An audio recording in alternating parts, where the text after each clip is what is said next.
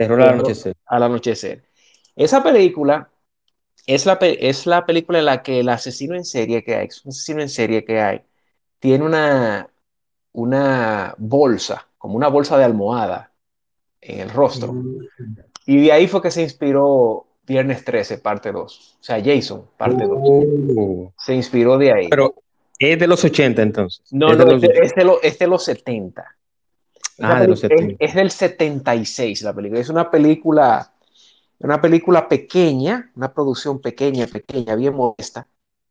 Y está ambientada, o sea, es, eh, la película se hizo en el 70, o sea, se estrenó en el 76, pero está ambientada en los años 40. Entonces cuenta un relato sobre algo que ocurrió en un pueblito eh, de Arkansas, entre la frontera de Arkansas y Texas, eh, de un asesino que había que salía cada tres, cada tres semanas, salía a, pillar jóvenes, era sobre todo adolescentes jóvenes que estaban de, de noviecitos y cosas de eso, parejitas. Y fue un caso que, que, atemorizó mucho a la población y, hubo que buscar alguaciles, eh, policías de, de, los, de, los, otros estados, incluso y condados. Y ahí me gustó bastante la película, me pareció un, filme, eh, porque me gustó la, el, cómo maneja el relato, como si fuera una historia de una leyenda urbana, como pueblerina, porque se ve muy de pueblo la película y refleja mucho los años 40 yo he estado estudiando mucho los años 30, 40, 50, 60. Yo vi unos documentales recientemente americanos sobre la cultura popular de esos años. Eh, sí, sí, sí. En, las exploraciones. Y cuando vi esta película, eh, eso me gustó bastante como lo manejaron. Y tiene una, una película incluso que tiene un, buen sentido del humor y, y, más que una película de terror cualquiera, es más una película como cultural porque es como la cultura americana pueblerina de ese tiempo, lidiando con ese miedo. ¿Y dónde la viste? ¿Dónde la viste? Esa película yo la vi en una plataforma que se llama Jupla, pero yo le puedo decir a, a nuestro amigo que la consiga, o sea... Sí, sí, sí, sí, sí, sí. Sí, me interesa, me interesa, porque yo veo, Obviamente el terror, el terror lo, lo consumo yo solo, pero... te dejan solo, te dejan el clave, te dejan el clave. Sí, pero, pero, pero mira, es importante, es importante. Ese, esa producción es eh, norteamericana o italiana? No es norteamericana, es, eh, no, porque la, la, que tú dices que tienes en mente es una película de Mario Baba que se llama eh, esa película de Mario Baba que es en un lago, que es en una casa que tiene muchísimo de, que se llama Bahía de Sangre. Eh, Bahía de Sangre se llama, sí, Bay of Blood en inglés. que, sí, que, que, creo que la que hay una chica que como que ella se convierte como en un, como un monstruo o un alien al eh, final. no, es básicamente es, es, alguien que está matando gente a, a, dos manos. Es, es, un yalo, esa no es la, la Sí, sí. Pero la que dices es Bahía de Sangre, que fue una inspiración también de Viernes 13. Pero, volviendo, pero volviendo a ese terror de anochecer, le voy a decir a Ed que la, que, la consiga. sería bueno, sí, sería bueno. Y tú sabes cuál, cuál yo quiero, cuál a mí me gustó, que yo la vi, que esa vamos a hablar ya cuando, cuando arranquemos, cuando, cuando yo ponga el audio, ya ahí empezamos directo. Esto, es una charla entre, entre amigos. Sí, sí. Hay una, hay una película que yo la vi en Raintel, Liranzo, en uh bueno, mi hermano que está aquí, JRE, ese Omar que vive en Estados Unidos, vive en, Rhode, Island, él, no sé si él recuerda, en Raintel, o tú te acuerdas, Liranzo, en Raintel los viernes, creo que a las 7 o a las 8. No sí, cine de terror. Cine de terror, daban una película de terror. Entonces ahí yo vi una que yo todavía la sigo viendo. Yo tuve que descargarla para verla nuevamente y se llama eh, The Prowler. The Prowler. The Prowler, la he oído mencionar, sí, Prowler. The Prowler es, es un, o sea, empieza que en, español le pusieron el asesino de Rosemary. El asesino de Rosemary, le ponen a, a, esa película y es de los 80 y trata de, de que hay una fiesta de, de promoción o de graduación. Entonces, En, esa, en esa fiesta empiezan los asesinatos y todo eso y cuentan una historia y todo eso. Sí. Eh, es muy interesante. Esa, yo te voy a mandar el título. Hay unas cuantas más que él, que la ha ido subiendo cuando yo le digo, pero que me recuerdan precisamente mi, mi, adolescencia. O sea, cuando yo veía, cuando yo veía películas de terror escondido. Sí, sí, sí, sí, ese tema tabú, sí. Sí, eh, ya yo la vi, la, he abierto aquí. Sí, yo la, voy a mirar ahora que estoy en ese ciclo. búscate, de, búscate el Rosemary, Killers, también le llaman. Rosemary Killers. Rosemary Killers, sí. Sí, que e, e, es, es, una, es una leyenda de un soldado de la Segunda Guerra Mundial que supuestamente sufrió una decepción. Entonces él como que enloqueció y empezó a matar gente.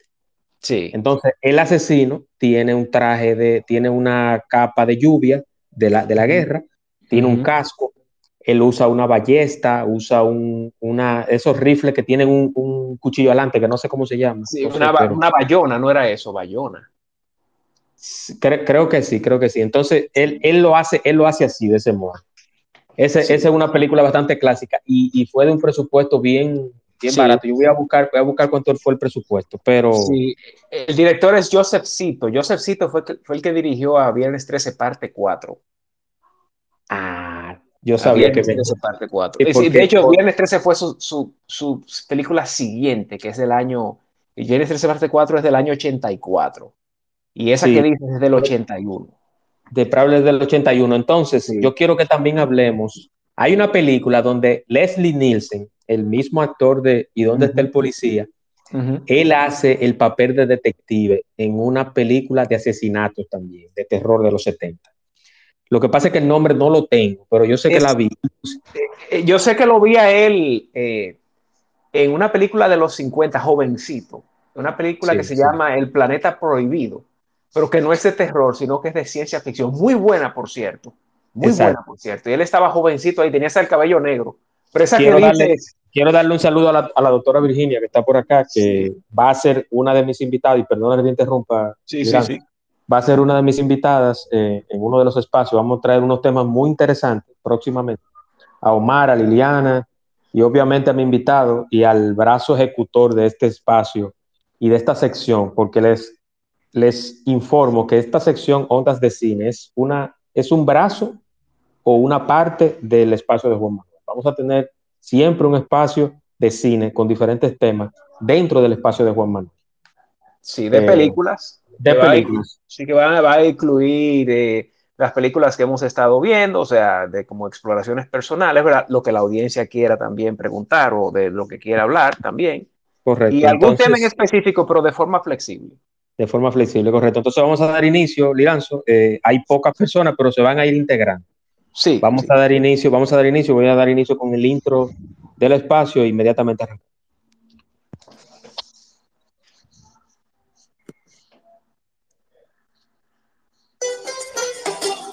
un espacio dinámico e interactivo, donde tratamos temas muy interesantes y de crecimiento personal. Así es, el espacio de Juan Manuel. De lunes a viernes a las 8 de la noche por aquí, por Twitter. No te lo pierdas, síguenos en todas nuestras redes sociales como arroba carboneljuan. Te esperamos.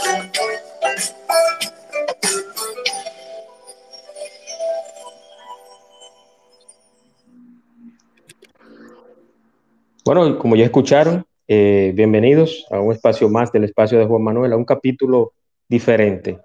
Hoy con, con una nueva sección, estrenándola, nuevecita, nuevo de paquete, con mi amigo y colaborador Exfilo Liranzo desde Canadá. Eh, una persona que tiene mucho conocimiento sobre el séptimo arte, sobre todo lo que tiene que ver también con el séptimo arte y, y el escrito, la filosofía, ha escrito libros también, o sea que es una persona con vasto conocimiento en las letras, en el arte en sentido general, y con el cual yo decidí hacer este, esta sección del espacio de Juan Manuel, que eventualmente tendremos muchos temas distintos sobre cine. Sí, y, a la audiencia también, a la audiencia, Juan, disculpa que la interrupción, a la audiencia también que si quiere preguntar sobre cualquier película, cualquier inquietud, ¿verdad? no es que la sabemos todas las películas, evidentemente, pero que podemos hablar eh, en el tema, en el tema que les interese. Podríamos tener una conversación también de la pregunta que tengan o la inquietud. Correctamente, correctamente, correctamente. Entonces, como hoy es un término, un tema que yo podría decir tabú o que no a todo el mundo le gusta, que es el cine de horror, el cine de terror, pero es un género interesante porque el terror terror hemos sentido todos en algún momento de nuestra vida. Hemos tenido terror a, la muerte o a que se muera un familiar cercano o a una separación o a, que nos quedemos ciegos o mudos.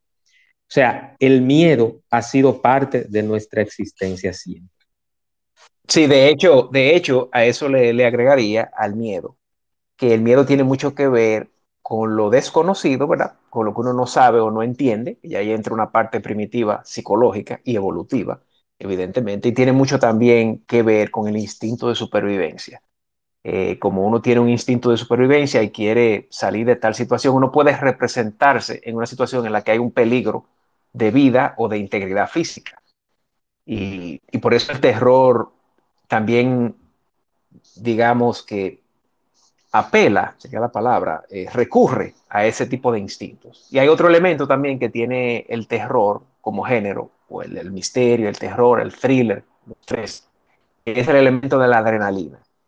Eh, por ejemplo, eh, las películas de terror le suelen gustar mucho a los jóvenes porque siempre están buscando esa adrenalina, esa, esa excitación, ¿verdad? Que le da ese miedo, ese, esa, ¿cómo se dice esto? Esta, piel de gallina que se le pone, ¿verdad? Cuando, y que incluso hay estudios que demuestran que, que los jóvenes eh, en Estados Unidos en los 80 se hizo un estudio muy famoso, en principio de los 90 estaban haciendo unos estudios en la Universidad de Michigan, creo que era, en aquella época, que revelaba que la mayoría de los jóvenes entre 19 a 22, 23 jóvenes adultos tenían eh, más relaciones eróticas después de ver una película de terror. Por eso provocaba adrenalina. Entonces, yo creo que por eso Liranzo, yo creo que por eso Liranzo es que se ponían escenas de, sexualidad o de sexo en la película de en la película de terror de la época, en esos eh, slashers.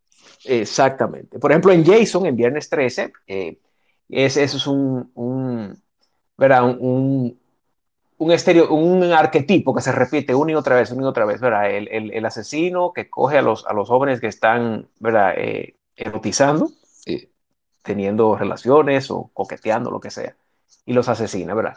En un sentido, eso es como, como si fuese eh, una sociedad, digamos, puritana o una sociedad moralista que no lo ve bien eso. Pero en otro sentido, también se puede ver como como una meta, un metamensaje hacia la adrenalina misma de los jóvenes que ven y consumen esa película. Y ves, eso es un, es un ciclo completo. Y, y, se ha escrito mucho sobre eso, sobre todo es, esa, esas, esas, esa franquicia de Viernes 13, eh, que siempre, señala, siempre tenía esos puntos y siempre la, la, la, la, que se salvaba o el que se salvaba siempre era como la más virginal o el, o el más eh, sensato de todos, o el, o el, menos desenfrenado. El, siempre el, héroe, siempre. Sí, el menos, y el menos también no dado a los excesos, no fumaba, no. El que no consumía marihuana, el que no bebía mucho. Y eso que también habla, habla también de, los valores de, que eran el, que, los valores que se reconocían en la sociedad de entonces. ¿verdad? Ya eso ha cambiado ahora, porque ahora vivimos en un mundo ¿verdad? que está, está patas arriba, en ese sentido.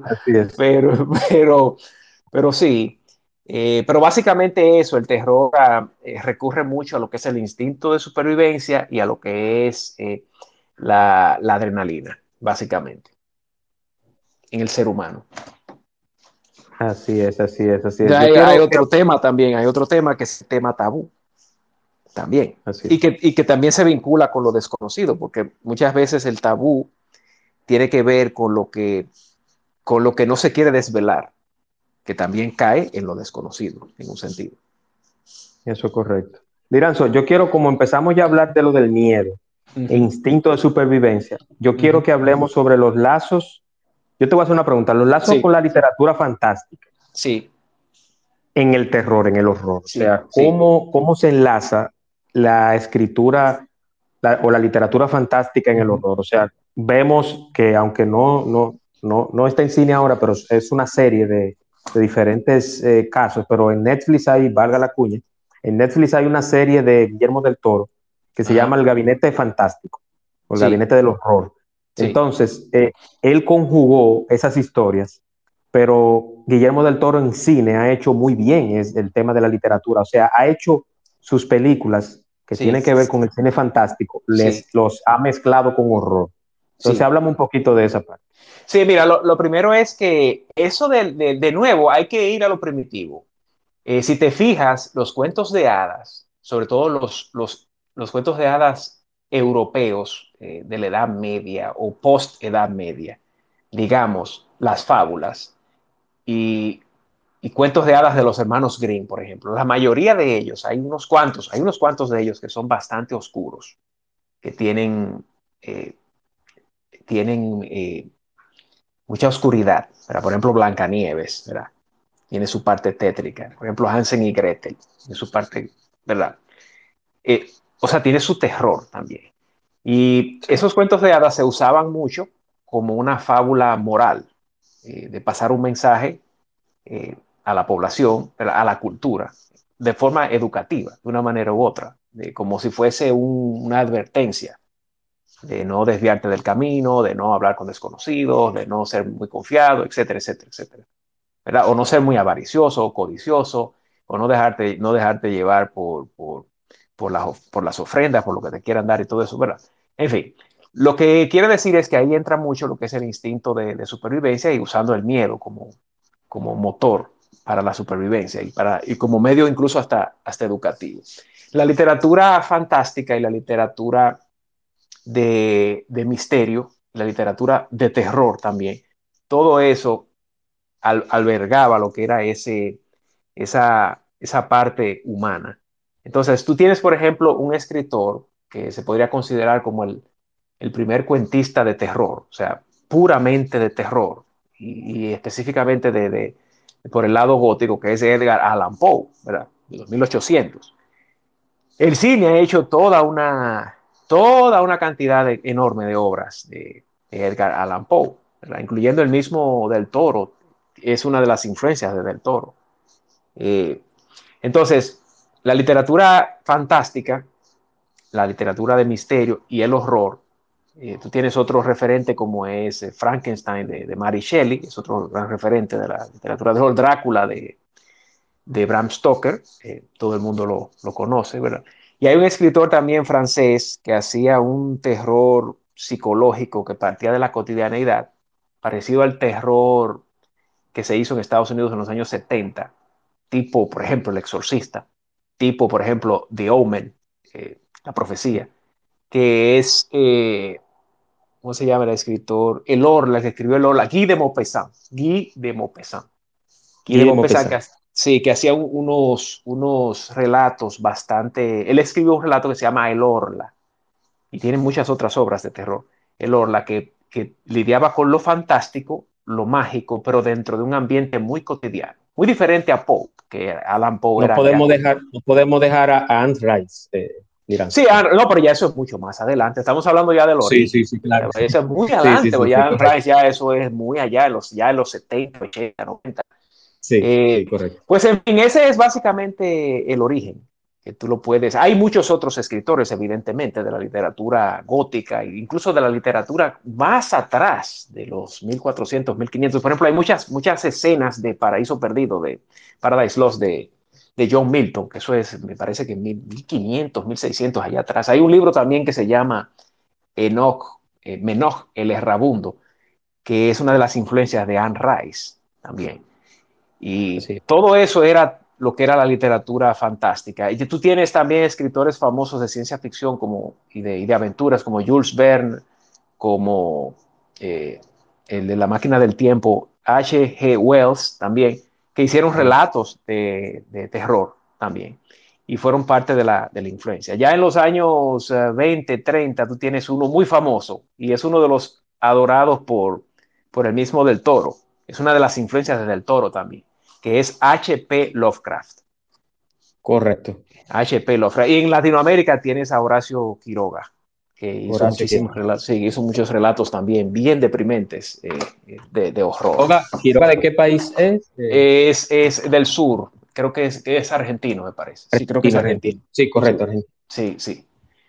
Eh, de modo que ese es el, el lazo. las primeras inspiraciones del cine, evidentemente, provienen eh, de la literatura y del teatro. pero el teatro también proviene y tiene una relación muy cercana con, con, la palabra escrita, sea, con la escritura. Correcto, correcto. Entonces, yo quiero también, Liranzo, como en este caso yo soy el anfitrión, tú eres mi invitado, y yo sé que tú eres más conocedor, conocedor de, que yo en temas técnicos, aunque yo he visto mucho, muchos slashers y, y mi género, y mi género favorito, eh, yo veo todo tipo de películas, pero mi género favorito es el terror desde siempre. Sí. Pero yo quiero hacerte una pregunta también, y es si son la, la diversidad de los subgéneros. O sea, sí. hay personas que dicen, bueno, eh, eh, Viernes 13, que eso fue un debate que yo tuve una vez en, una, en, una, clase, que le dije, le dije a alguien, bueno, eh, Viernes 13 es, es, slasher, no, no es slasher, no. me dice, sí, es terror, es, es gore, es gore. No, no, no, entonces... No, no, es gore, no es gore. Yo, quiero que, sí. yo quiero que definamos, definir ¿Cuáles son los, los eh, mira, ah, hay muchos, ¿verdad? Pero comenzando por Viernes 13. Mira, el, Viernes 13, Halloween, o sea, la noche de brujas, Halloween, eh, de, Carpenter, la, la saga. Sí. Viernes 13, Halloween, Texas Chainsaw Massacre, la masacre de, Texas. Y, y Freddy, eh, Pesadilla en la calle El. Esas cuatro caen dentro de lo que es el, subgénero slasher. El slasher es ese género del terror en el que el asesino tiene algún objeto punzante, un arma punzante, eh, ya sea en el caso de Freddy, es una, son, son unas, unas garras, en el caso de Michael Myers, en, La Noche de Brujas. Lo que él encuentre ahí. Y Jason, sí, sí, es lo que le encuentra, pero es un cuchillo, básicamente, el emblemático. Y de Jason, tú sabes que es un machete. Eh, Jason. En Texas Chainsaw Massacre lo pusieron por la sierra, que es también un arma punzante, puntiaguda. ¿verdad? Y también lo, pusieron, cayó en el, en el, y como suena tanto eso en la película, esa sierra, eh, también se le considera como un slasher. El slasher es uno de ellos. Ah, un paréntesis ahí, Liranzo. Mira, yo, eh, hay muchos, eh, hay muchas leyendas urbanas y muchos, muchos mitos urbanos. Es cierto que la masacre de Texas, porque inclusive ha sido referencia o es una película de culto para otras, y, inclusive se ha mencionado, hay, hay series y películas donde dicen, eh, inclusive yo vi una serie reciente donde un capítulo decía, no, porque la mejor película era, es, la mejor película de todos los tiempos es la masacre de Texas, la del 74, la de Toby Sí, sí, horrorífica, sí, sí, horrorífica, sí. Y, muy cruda, muy cruda para, para los 70, para los 70.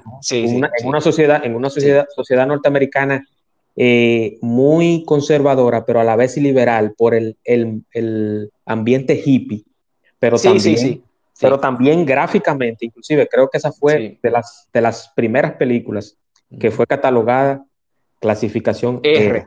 Sí, sí. Sí, sí, yo la, sí, sí, es una película. Sí, pero sigue con tu pregunta. ¿Cuál, Entonces la pregunta? es, que he redondado mucho, pero la pregunta es, ¿qué, ¿qué de cierto de que eso se basa en una historia real? De que existieron esos. Eh, eh, no fue exactamente así, pero han habido casos. Eh, habría que ver cuál caso en particular fue el que se inspiraron, pero yo sé que ha habido varios casos de familias disfuncionales que hacían cosas extrañas. Habría que revisar qué tanto sería ese, eh, ese caso específico de ese. Pero siempre hay muchas de esas películas de terror y esa es una de ellas que toman eh, leyendas o toman hechos a medias o, por parte y hacen la película. Pero no, no ocurrió así, evidentemente. Claro que no. Eso es, eso es, eso es ficción. Eh, esos, son, de, de, los detallitos que le ponen para que la gente vaya al cine y consuma. Sí, sí. Eh, se, ha insistido familias, eh, pero no así de esa manera, que todo el mundo lo sabe, sino que, tienen un hijo que hace cosas extrañas y un hermano que lo secunda y ese tipo de cosas, pero no así, no, no de esa manera. No. eso se usa, puede, pudo haber sido una publicidad. Recuerda que Hitchcock eh, Alfred Hitchcock, uno de los maestros del suspenso, que es, es uno de los géneros, eh, digamos, ¿cómo se llama esto? transversales, ¿verdad? Que, que, traspasa el terror de una forma u otra, ¿verdad? Porque todo terror tiene algo de suspenso también. Sí, dame, un momentito, un... dame un momentito. Famoso pidió la palabra. Famoso, dame un momentito que desarrollamos el tema y luego cuando pasemos la pregunta tú participas. ¿De acuerdo? Sí, eh, Hitchcock era un maestro de hacer ese tipo de publicidad. Hitchcock decía, por ejemplo, eh, eh, fue, el fue de, de, los primeros que inventó el hecho de llevar una ambulancia al cine, ya predisponiendo a la gente que le iba a ver, que iba a ver la película, que iba a sentir más impresión de la cuenta. Sí, exacto, que le iba a bajar la presión o le iba a subir. Sí, sí, sí, sí, sí, sí, sí, Por ejemplo, yo te voy a dar un caso. Hay una película reciente que se llama, no sé si lo estoy diciendo bien porque yo no soy, pero se llama Terrifier. Sí, ese es el fantasma, eh, digo, el, payaso. El payaso, sí. Entonces la segunda, la segunda que se estrenó precisamente en este mes. Sí. Eh, hay unos reportes que salió en, en las noticias que esa película Inclusive críticos la están catalogando como la película más asquerosa del cine de todos los tiempos. La gente, supuestamente la gente se desmayó en la sala de cine, vomitó. Hay un sinnúmero de cosas que pasaron ahí en el cine.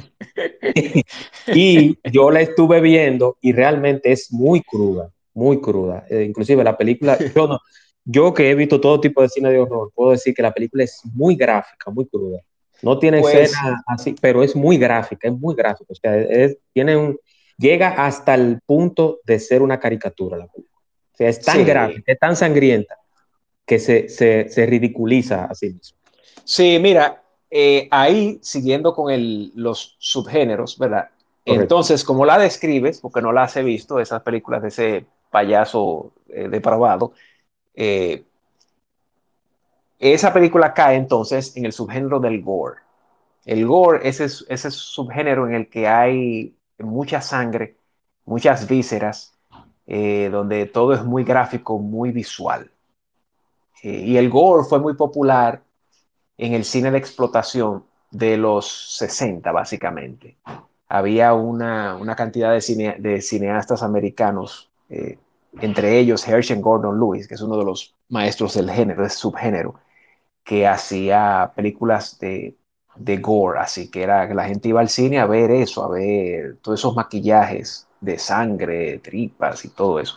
Es uno de los géneros que a mí me parece menos interesantes en ese caso.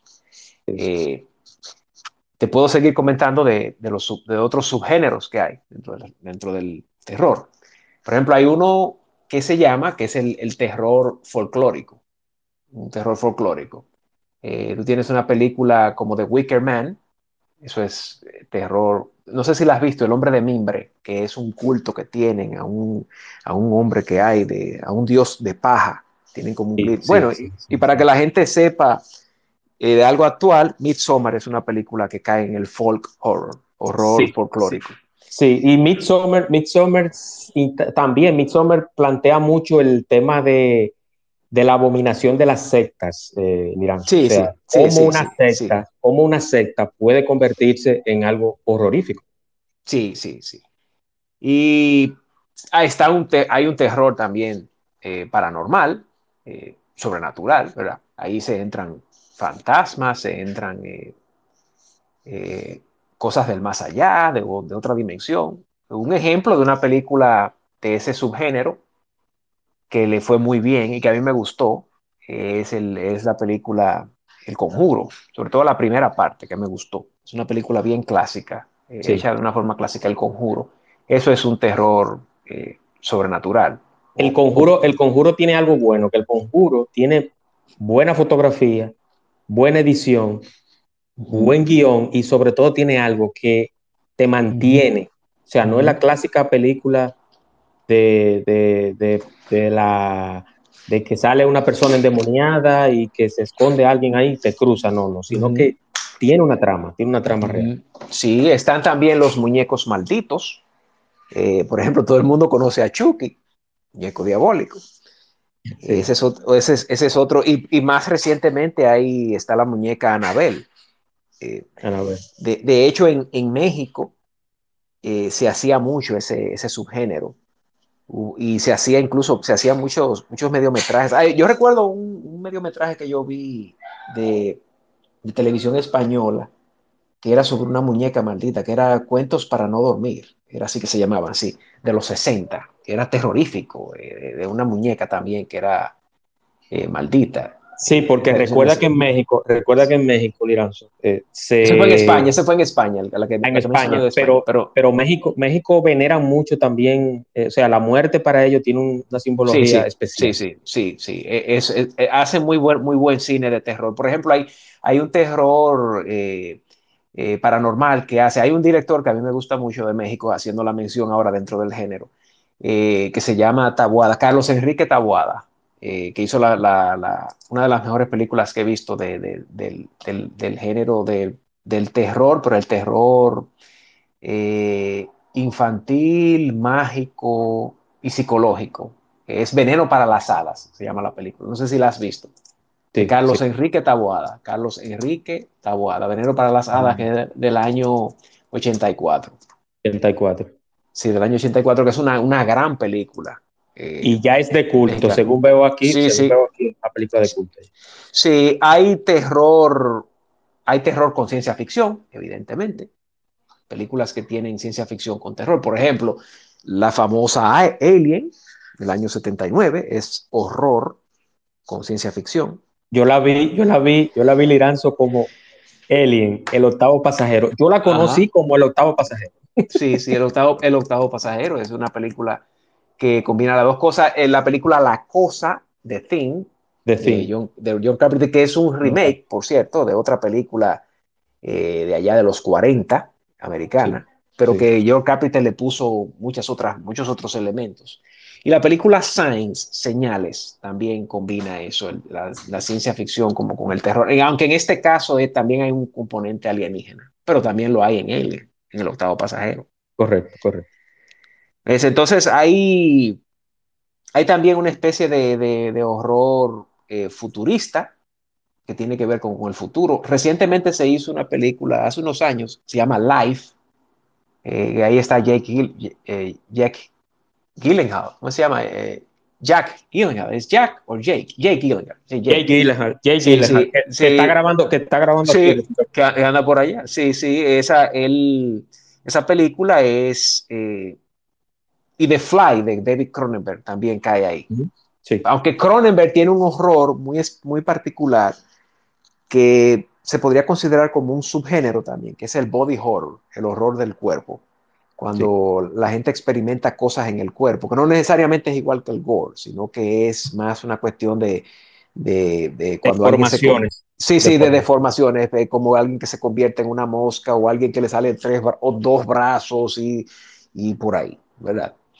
Eh, siguiendo con géneros, hay uno muy famoso que se llama y se explotó demasiado, que se llama Metraje Encontrado, Found Footage. Y la película clásica de eso es eh, el proyecto de la bruja de Blair. Y anteriormente a eso está el holocausto, el holocausto caníbal del año 80. Wow, wow. El holocausto caníbal, esa película. En VHS la vi yo, dirán. Sí, y Paranormal Activity también de las recientes. Paranormal Esa fue dirigida por un italiano que se llama Deodato Ruggiero. Sí, sí, y se vendió y se vendió esa película de Iranzo. Para los que están aquí que no, que no consumen el horror, o esa película se vendió como que fue una cinta que encontraron, sí, que, se comieron, que se comieron hasta el camarógrafo. Sí, sí, porque por eso se llama metraje encontrado y también cae en lo que se llama el falso documental, porque también es como si fuese un documental falso, como es el proyecto de la bruja de Blair también, del año 99. Inclusive, creo que 20 o 30 o 25, 30 años después, se explicó cómo se hizo la famosa escena del, de la persona que fue, suena un poquito duro lo que voy a decir, pero la persona la traspasaron con un, con un, hacen con los cerdos, como hacen con los cerdos, así mismo, para que tengan una idea, como hacen con los cerdos, y explicaron cómo hicieron esa escena, o sea, el líquido que usaron, cómo bañaron al, actor o actriz, me parece que lo hacen con una mujer y, y, explicaron muy bien, inclusive, que grabaron, se grabó parte en locaciones, realmente en Brasil, en el Amazonas, en la selva, se usaron locaciones en el Amazonas, pero se mercadeó muy bien. Ese director, ese director hizo, Liranzo, lo mismo en cuanto a mercadeo de una película, lo mismo que hicieron con La última tentación de Cristo. Tú me dirás si es así. Sí, eh, ¿en qué sentido tú haces la analogía? O sea, yo hago la analogía en el sentido de que se, vendió como una película prohibida, como que inclusive fue prohibida realmente. Sí, en ese sentido, sí, en ese sentido. Sí, Fue, fue muy fuerte, la película es muy fuerte. Inclusive yo creo que, yo creo que, que ni siquiera los clubes de video en, el, en ese entonces la tenían. Yo la vi mucho tiempo después. Sí, lo, que pasa es que en, la pasión de Cristo había un, había un componente también que tenía que ver con la última tentación, la última tentación de Cristo, la de. Ah, tú dices la de Scorsese, es que tú dices. Ah, está bien. La de Scorsese, de, ah, Sí, sí, sí, así, porque sí, sí, es verdad, fue escandalosa, así. tú dices ya del año 87, 88, allá atrás. Correcto. La de, La de sí, sí, yo pensaba que te estabas refiriendo a la de Gibson. La de Gibson que también fue controversial, pero fue controversial por otras razones. Sí, Porque la, de, la de Gibson fue por la, por la cuestión esta de, que la, eh, los judíos no le gustó, la gente con vínculos judíos no le gustó la forma como él presentó. Eh, la relación que tenían los judíos con eh, tratando a Jesucristo ante la ley, ese tipo de cosas, etc. Ese va a ser un tema de otro espacio. Sí, sí, porque ese es picante, es muy picante, y picante también. Sí, eh, hay una historia ahí detrás de, de, Gibson y esa película. Sí, pero, pero en los subgéneros, menciona, nos quedamos entonces, nos quedamos en, sí, el cine horror, eh, ciencia ficción. Horror, ciencia ficción, está el, subgénero también del misterio, ¿verdad? Eh, lo que pasa es que el misterio está en todos ellos, pero por ejemplo, la casa de Haunting Hill, esa película famosa de los 50 de William Castle, eh, en la que hay un fantasma en una casa, pero también cae en lo que es sobrenatural. O sea, eh, el misterio, lo que pasa es que la diferencia es que cuando se habla de misterio, se habla de casos por resolver que no necesariamente tienen que terminar con algo sobrenatural, pero que tiene algunos elementos. ¿Entiendes? Así es, así es. Hay eh, el terror de clase B también, eh, de cine de clase B, terror de clase B Clase B porque son películas de poco presupuestos, películas conceptuales. Por ejemplo, la película eh, Los Muertos Vivientes, la primera, es un terror de clase B, aunque también ya cae en otro, en otro de los subgéneros que son los zombies. la de esa, tú hablas la del 60 y... 69, George Romero, George Romero. Sí, de George Romero, correcto. Sí, sí, es una película que, que cae, porque es muy bajo. Para mí es la mejor. Sí, que para, que para mí es la mejor. A mí me gustó más la, la segunda, eh, Dawn of the Dead, Amanecer de los Muertos. Esa es la del 80 y algo. no, 77, 78. 77, sí. La que, yo Te, la que yo te digo es la de los muertos vivientes, 80 y, 80 y pico algo. Ah, 85. Tú dices el retorno de los muertos vivientes. Exactamente, exactamente. El retorno de los muertos vivientes, porque esa esa, eh, mezclaron un asunto también científico porque supuestamente los muertos revivieron por un gas que usó el ejército. Sí, sí, yo sé, sí, que tiene un componente satírico, sí, sí, yo la recuerdo, sí. Sí, eh, también otro, hay otro subgénero, que es el subgénero gótico, que tiene mucho que ver con la, literatura gótica. Ahí entran, ¿verdad? Los Frankenstein, muchos de los Frankenstein, de los Drácula, evidentemente, los, los vampiros. Eh, eh, eso que tiene que ver mucho con esa ambientación gótica. Por ejemplo, el cineasta que tú mencionaste, eh, del Toro, hay una película del Toro que es completamente gótica. Y dos, hay una que se llama Cronos, que es su primera película. Y hay otra también que se llama, que ya es más reciente, del 2013, que se llama la, la Escarlata, ¿cómo es?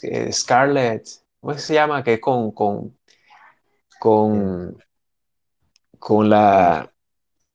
Eh, sí, yo, yo vi esa película varias veces, la vi que tiene un elemento incluso shakespeariano. Es una película, es muy buena. Sí, es muy buena. Aunque, no, me gustó mucho la producción, pero, pero tiene, te, voy a buscar cuál es el nombre. Scarlett. El laberinto del fauno, el laberinto del fauno no entra ahí. No, no, porque no, ya esa, esa entra, el laberinto del fauno ya, es, ya esa entra en otro subgénero que es el subgénero de los monstruos que son monstruos, que ya ese subgénero se hizo muy famoso en los años 50 sobre todo. en Estados Unidos. Se hicieron muchas películas. ¿Cuál tú me decías? La de, la de Guillermo del Toro, que estoy aquí. Eh, Scarlett, Scarlett Crimson, déjame ver, eh, ¿cómo es?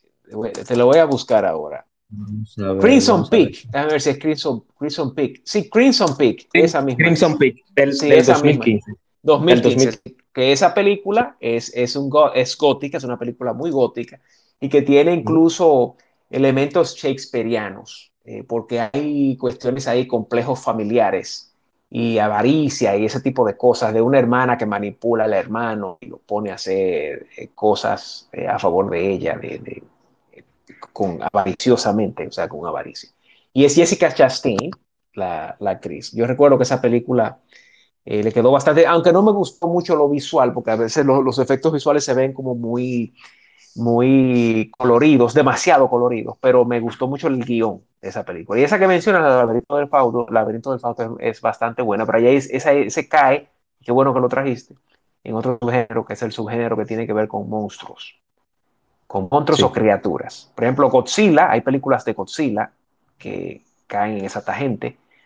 Eh, hay una película, eh, un gran clásico americano del 57, que se llama El monstruo de la Laguna Negra, que, es uno de los, de, los referentes de ese tipo de, de, de ese subgénero. Así es. Y hay cine catastrófico, catastrófico también, eh, de catástrofe. Pero de eh, horror, entran en horror. Sí, sí también, también, sí, sí, también, también. Por ejemplo, esa película de la de Will Smith, la que está Will Smith, que es una adaptación, eh, el último. El último es. Eh, esa es, eh, sí, Soy leyenda. Soy, leyenda, sí, sí, que es una adaptación del último, del último hombre en la Tierra. es una película así, apocalíptica, y que cae en ese subgénero. Pero sabes que los, esos de los subgéneros muchas veces se, se combinan, no necesariamente tienen que ser tan puros. Correcto. Pero básicamente esos, diría que esos son los, hay un subgénero que a mí me gusta mucho eh, y que fue el precursor del, slasher y es el giallo. Giallo viene de la palabra italiana amarillo y se le llama el, amarillo. Sabes que tiene que ver con el amarillismo en el periodismo. Entonces, ¿sabes lo que es el amarillismo? Que es para llamar la atención, para, atraer, eso sí.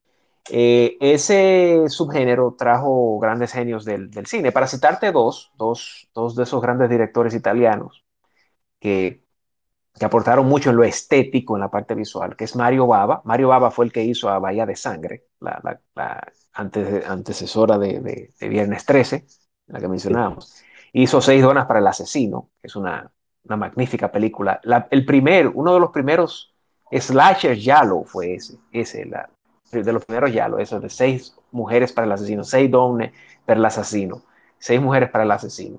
Y, otro, Mario, Baba Mario, Baba, Mario Baba tenía un aspecto eh, vampiresco también. Sí, sí, sí, el tipo era completamente vampiresco, vivía en ese, en ese mundo, y, pero era muy estético, tenía mucha estética. Y otro gran esteta, que todavía está vivo, es eh, el que hizo a Suspiria, Darío Argento. Darío Argento, Que hizo, sí, que hizo a, a, Fenómena, a Suspiria, a Terror en la Ópera, eh, que es un gran, eh, a, Profundo Rosso, eh, ¿cómo se llama? rojo Profundo, creo que le pusieron así en español, Deep Red en inglés, que es un gran esteta. Esos, esos tipos y el giallo italiano fue el precursor de lo que fue el slasher ya en Estados Unidos. La, película de Mario Baba, El Diablo se lleva a los muertos. ¿Esa en qué género o subgénero? Hay mucho de lo gótico. Esa no la he visto de él. Esa no la he visto. Deja, ¿Cuál es el título, el título original de esa película? No, yo la tengo aquí como El Diablo se lleva a los muertos, del 73. El Diablo se lleva a los muertos. a los muertos. Porque hay algo que ocurre con. Me llama la atención, me llama la atención, me llama la atención porque hay una norteamericana hay una norteamericana de finales de los 90, creo que principios de los 2000 finales de los 90, que tiene ese mismo título. Parece que es una, un remake. déjame ver si la puedo encontrar aquí. El Diablo se lleva a los muertos del 73, déjame ver. Es la, casa, la casa del exorcismo. Ah, porque aquí, hay, aquí entra otro subgénero que no hemos mencionado y es el de las posesiones. Ese que, esa, esa casa del exorcismo es sobre, tiene que ver con, la con posesiones. Sí, es la casa del exorcismo. En italiano se llama la casa del exorcismo, porque, del exorcismo. Pero lo que pasa es que en, italiano, no, mira, el título original de hecho es Lisa e el Diablo. Lisa y el Diablo es el título original. Eso mm. pasa mucho con, con, películas italianas que tienen hasta tres títulos por, cuestiones de distribución y, producción. Y por eso a veces hay que, hay que preguntar y, y revisar. Ese es otro tema de marketing, de marketing, marketing regional. Sí, sí, sí, sí, sí. Sí, entonces ellos proyectan para Latinoamérica, proyectan para Estados Unidos también y proyectan también para Europa. Y esa, esa se podría, decir, se podría decir, Liranzo, hablando de Mario Baba y abundando un poquito, se podría decir que Mario Baba sería el, el, el director italiano más prolífico del cine de horror. Prolífico del cine de horror. Es uno, de, es uno de ellos. En cuanto a obras reconocidas y obras de calidad, sin dudas, es uno de ellos, claro. Habría que revisar porque hay otros que hicieron, por ejemplo, en Francia hubo, hay un tal Jean Roland, un tal no, porque he visto varias de sus, de sus cintas. Jean Roland, se escribe Rolling, Jean Rolling, Roland, que hizo muchísimas películas de vampiros y de vampiros, pero vampiresas, y tenían un contenido erótico, algo semi-erótico, pero tienen cierta calidad sus películas. Pero ya estamos hablando de Francia. Eh, en Italia, Mario Baba, podríamos decir que sí, que es prácticamente el más prolífico de los, de los buenos directores, o sea, de, de gran calibre del cine de Se puede decir, sí, pues se puede decir entonces que la, la saga del santo copiaron mucho ese cine, porque ellos utilizaban una vampiresa semidesnuda Sí, sí, porque Jack Roland no era tampoco el único. Es, es que el cine de explotación, de, de terror, sobre todo, eh, surgió mucho finales de los 50 y durante los 60. Por ejemplo, en Estados Unidos hay un director que fue prácticamente una escuela de, de cine, y director y productor, que es, incluso fue el responsable hasta de Rápido y Furioso, incluso. Y se llama Roger Corman. Roger Corman, ¿verdad? de la escuela de Coleman, creo que, Coleman no estuvo en la primera o en la segunda. Eh, la primera, Rápido y Furioso, fue Coleman y, y ahí está hasta... Mira, del, del cine, de la escuela de Roger Corman, le llamaba la escuela de Roger Corman, salieron muchísimos directores y actores. Por ejemplo, Jack Nicholson salió de ahí. Peter Bogdanovich, el director, salió de ahí. David Carradine, eh, el actor, el, de Kill Bill, el de Kung Fu. El de, Kung Fu. Sí, salió también de, de, muerto, muerto, en, muerto en extrañas circunstancias. Ajá, eh, en Tailandia, ¿no fue? Con una... En Tailandia. sí, pues, pues te iba a decir... sí, sí, eh, eh, te iba a decir que Roger Corman, por ejemplo, fue uno de los, de los, de los pioneros principales de lo que era el cine serie B de explotación.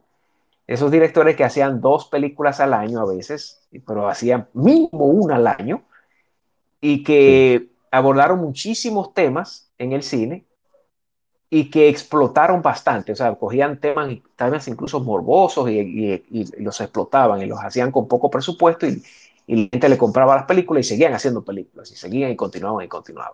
Entonces ese cine donde iba a llegar era con lo que dijiste del, del santo, es que ese cine de Roger Corman eh, inspiró a muchos otros cineastas que no tenían mucho dinero, que comenzaron a hacer también películas de explotación. Comenzaron a hacer películas, por ejemplo, de, de, de, de explotación, de sex exploitation, de que presentaban eh, eh, pechos de mujeres y todo eso era de, sex exploitation, y black exploitation, que presentaban morenos siendo héroes. Eh, nazi exploitation, presentaban a nazis, a gente matando a nazis, toda una cantidad de explotación, ¿verdad? el gore, explotación de, de sangre, hay todo un mundo en lo que es el cine de explotación. Entonces, eso que tú mencionas del, del santo y muchas de esas películas se hicieron en Latinoamérica incluso, eh, cogieron mucho de, ese, de, de, esas explotaciones. Mira, en Brasil hay uno, y que ahí me dio mucha risa, hay un director y está considerado como una leyenda del género del terror, serie B, que se llama eh, Coffin Joe, que llaman Coffin Joe, que es como el, ataúd Joe. Ese es José Mojica Morín. Eh, es, así que se llama, José Morín. Eh, Coffin Joe, en inglés le dicen Coffin Joe, lo voy a buscar ahora mismo, que hizo una película que se llama Esta noche me voy a llevar tu alma. y es una película con una filosofía, incluso nietzscheana. Y es una película de terror de un tipo que se cree tan superior, tan superior, que no le tiene miedo ni al diablo ni a nadie. Y ya sabes cómo puede eso terminar. Te voy a buscar, mira, él, le decían Shedo Kaizan, que es como José del, del, del ataúd. Su nombre era, míralo ahí, José Mojica Marins. José Mojica Marins.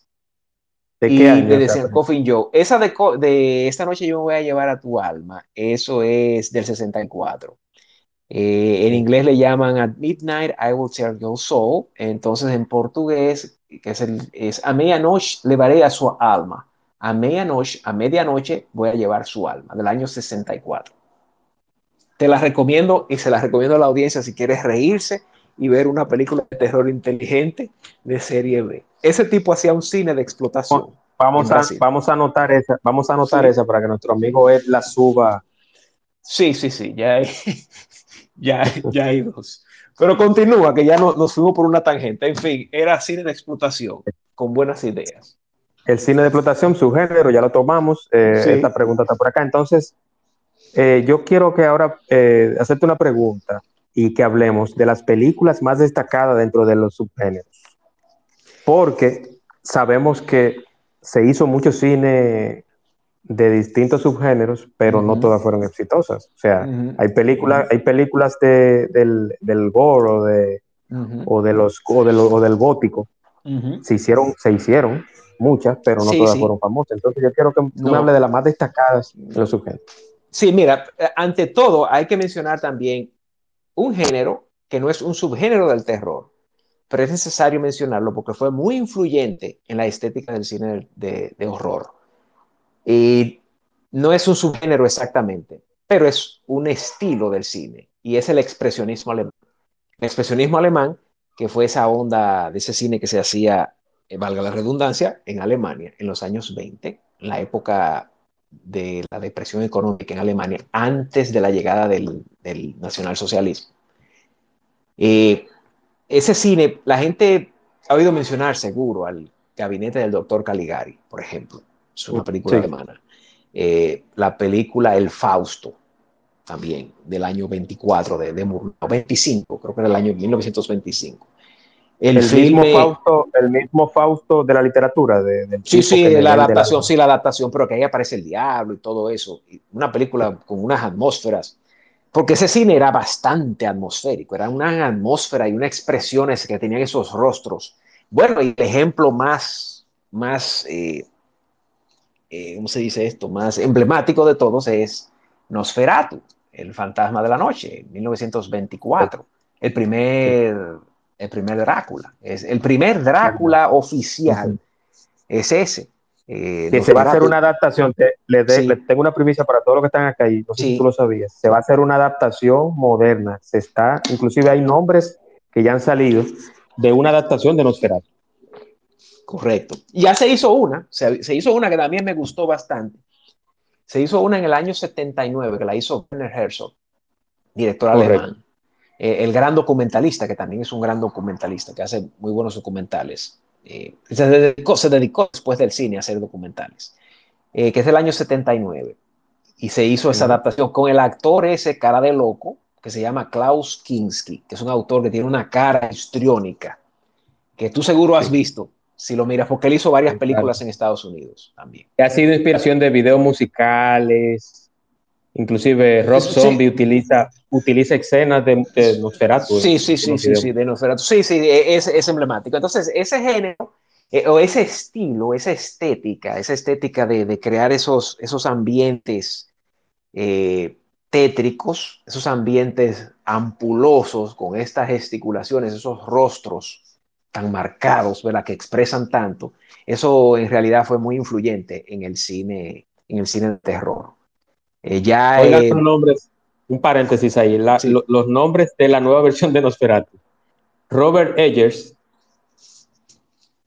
Harry Styles, sí, Harry Styles, el, el, cantante musical de, la juventud, Harry Styles y Anya Taylor Joy, que es muy, muy conocida también. Esas son de las tres personas que han mencionado o que van a participar en Nosferatu, la nueva versión, que, que está, estará dirigida, no lo quieren decir, pero se dice que va a estar dirigida por el mismo Robert Eggers o, por, o por el mismo reconocido, casi nadie lo conoce, Steven Spielberg. ¿En serio? ¿Está mencionando a Spielberg? está mencionando a Spielberg, eh, pero no creo que Spielberg llegue no creo, no creo. No, no, el hombre, el hombre le cuadra más a Robert Eggers, eh, sin duda. Sí, Robert Eggers, Robert Eggers. Sí. A, mí de él me, gustó mucho La Bruja, del año 2015.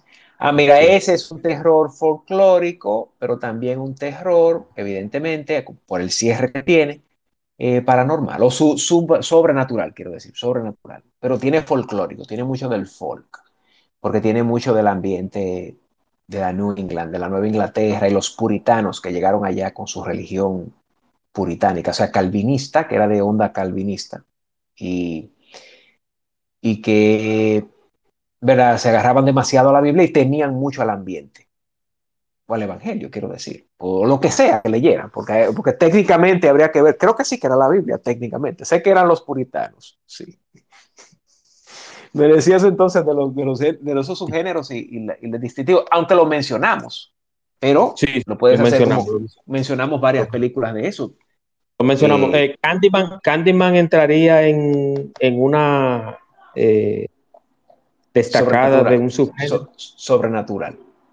Eso sería algo sobrenatural, sí. Esa de la, la, chica que mira el espejo y que si mencionas el nombre varias veces, él sale. Sí, sobrenatural. Sí, sí. sí eso sería sobrenatural.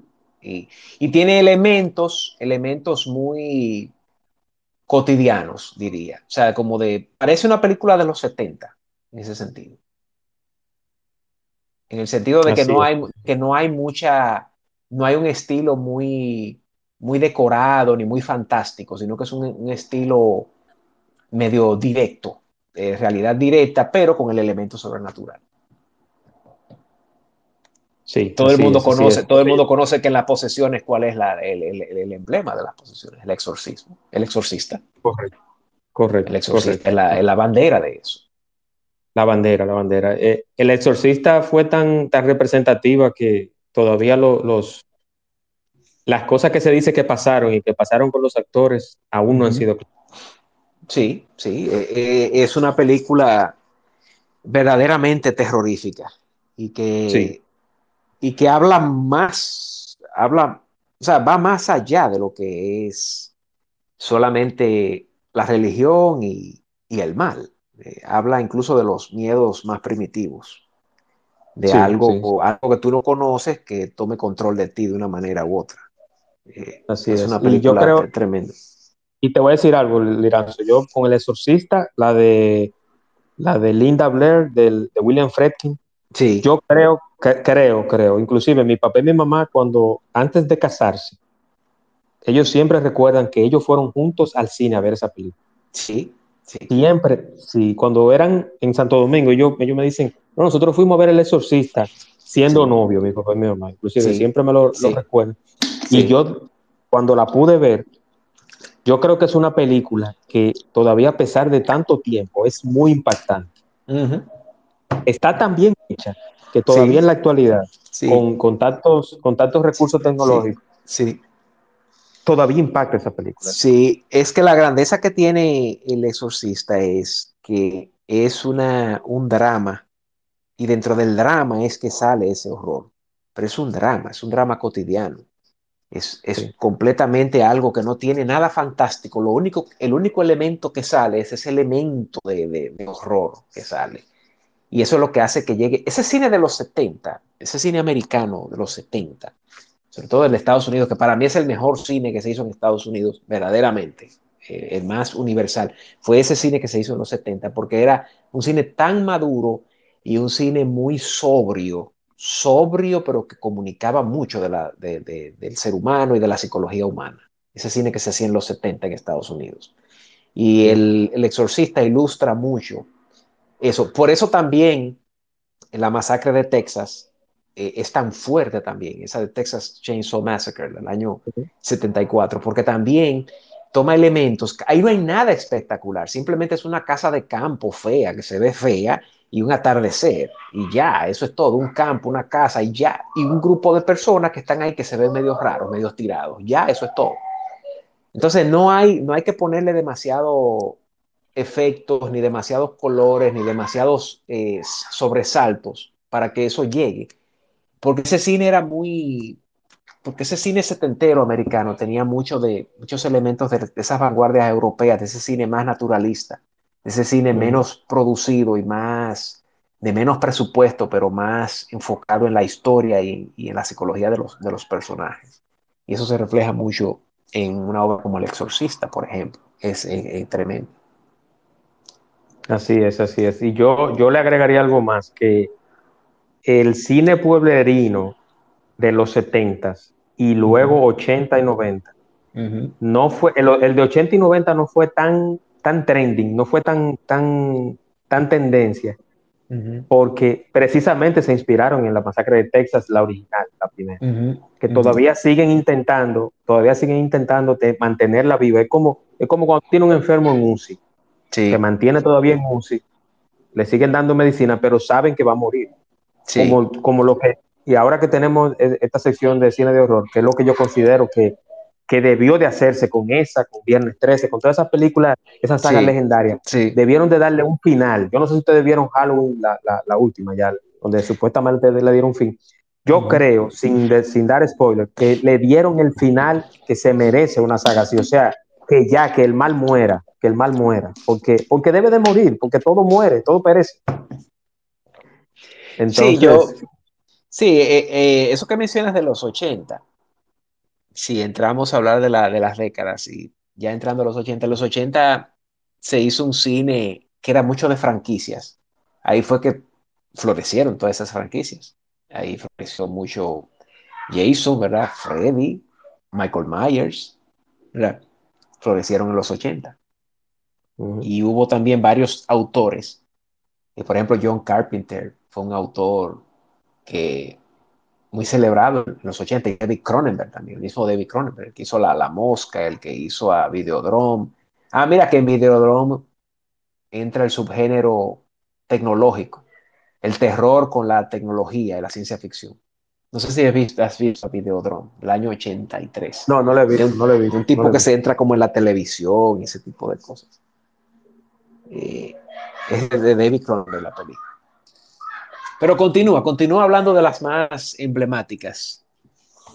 Sí, entonces, entonces yo, yo tengo mis, mis favoritas en el cine, en el, en el subgénero, en el género, pero de la que quiero mencionarte es, porque precisamente la que te mencioné un inicio, que sale el actor de comedia o conocido por, por ser un actor de, comedia, Leslie Nielsen, eh, la estoy buscando aquí para decirte, pero es una película que en la época, o sea, en esa década, la década de los 70, se hizo muchas películas así, de, promociones, de baile de promoción, que llega un asesino, está un asesino ahí, que empieza a mandarle cartas a los muchachos. Eh, bueno, podemos mencionar uno, que, es conocido por otro tipo de películas, pero nuevecito de caja, jovencito, flaco, hizo una de, horror que es Carrie. Sí, Carrie, esa es. de, Francis, de Francis, esa es de Brian De Palma. Sí, de Brian, De, Palma. Entonces, pero, pero John Travolta participó en, en, en Carrie, eh, siendo un, muy joven. Creo que uh es del 76, me parece. Sí, sí, fue por la época. Eh, por la época de, entre Gris. no, y, no, y de Saturday Night Fever sí, esa época. sí, correcto. Sí. correcto. Eh, Gris fue 78, fue, fue Saturday Night Fever, correcto. Sí, sí. Pero eh, la película que te quiero señalar de Leslie Nielsen, que él hace el papel de un detective, que precisamente está, que, que la canción que suena al final es de ABBA. Ajá. o sea, cuando ya la película va, va, a los créditos, que él que él ya descubre el asesino, descubre quién era, porque hubo un enfrentamiento y ya eh, se hizo de día y, tan, y encuentra todos los muertos y todo eso. Y él llega y él agarra un cristal. Esa, esa escena me, me, llamó mucho la atención, porque él, él tiene un, un, cristal y ahí en el cristal una gota de sangre. Entonces él empieza a armar la escena del crimen. Y la canción que suena, una canción de música disco, es de Ab. Estoy buscando la película para decir y decirte a ti. Es de los 70 la película. Sí, es de los 70, pero creo que fue, vamos a ver, déjame ver, te voy a decir ahora mismo. Wow, ahora se me fue, la tenía, la tenía. No, no tenía comedia, ¿verdad? No tenía nada de eso, ni comedia ni nada no, de eso. No, no, no, no, no, porque él se conoció mucho, pero te digo ahora mismo, yo creo que ya estoy cerca, vamos a ver. Eh, bueno, es esta, es esta está Jamie Lee Curtis y se ah, llama Prom Night. Ah, Prom, Night. Ah, claro, Prom Night. sí. Prom, Night. Es, es, precisamente del, 1980. Del 80. Precisamente. 1980, sí. está Jamie Lee Curtis, Jamie Lee Curtis, eh, Casey Stevens, Leslie Nielsen, Michael Taus. Y nuevecita estaba de caja también Emily Martin, que se hizo famosa por una cuenta. Que Prom Night se hizo una versión en el 90 y eh, no, 2007, 2007. 2007, 2007, que fue un, fiasco, pero esa, es la prom night original. La original, sí, sí. Sí, por esos años, esa, esa chica, eh, que era una chica en ese tiempo, Jamie Lee Curtis, estaba verdaderamente picando mucho, ¿verdad? Hoy estaba también en, otra película que se llama Terror Train, Terror Train, el tren del terror también, y con una temática parecida también, otro slash. Parecido de, esa pero esa, esa prom night me llamó la atención por eso, porque hay mucha música disco. Para mí, eh, inclusive, creo, creo no, estoy seguro que, que prom night, eh, la versión 80, es una película de culto, pero me encantó, o sea, tanto la musicalización como la, como la fotografía, el vestuario y todo eso. Sí. Vale, la, pena, vale la pena revisarla. Sí. Yo la vi hace muchísimo tiempo, o sea, no, ni, siquiera la, la, vi cuando era muy jovencito, ni siquiera la recordaba eh, también. vale, la, pena revisarla. Sí, sí, hay que, hay que, pero es, esa escena es del final, ya al final, la que te dije, de, y la canción que suena ahí, me parece, me parece que es de Ava. Esa película, esa película tuvo un récord, tuvo un budget de 1.5 millones de dólares, costó, la historia de Robert Gusa Jr. No, Robert Goetze Jr., no, no. Robert Gusa con Z Jr. 1.5 millones el budget y Robert Gusa Jr., sí. Robert Gusa Jr., sí. Eh, creo que afroamericano es ese director, me parece. El director es Paul Lynch. Paul Lynch es el director. Ah, Paul Lynch, ah, Paul Lynch el director. Es el, el escritor, Robert. Ah, no, no, no, él hizo la. Él, es basado en un cuento de, de Robert Gusa, de Gusa. sí, basado, sí, sí, la historia, sí, sí, correcto, la historia de Robert Gusa, entonces Gusa Jr.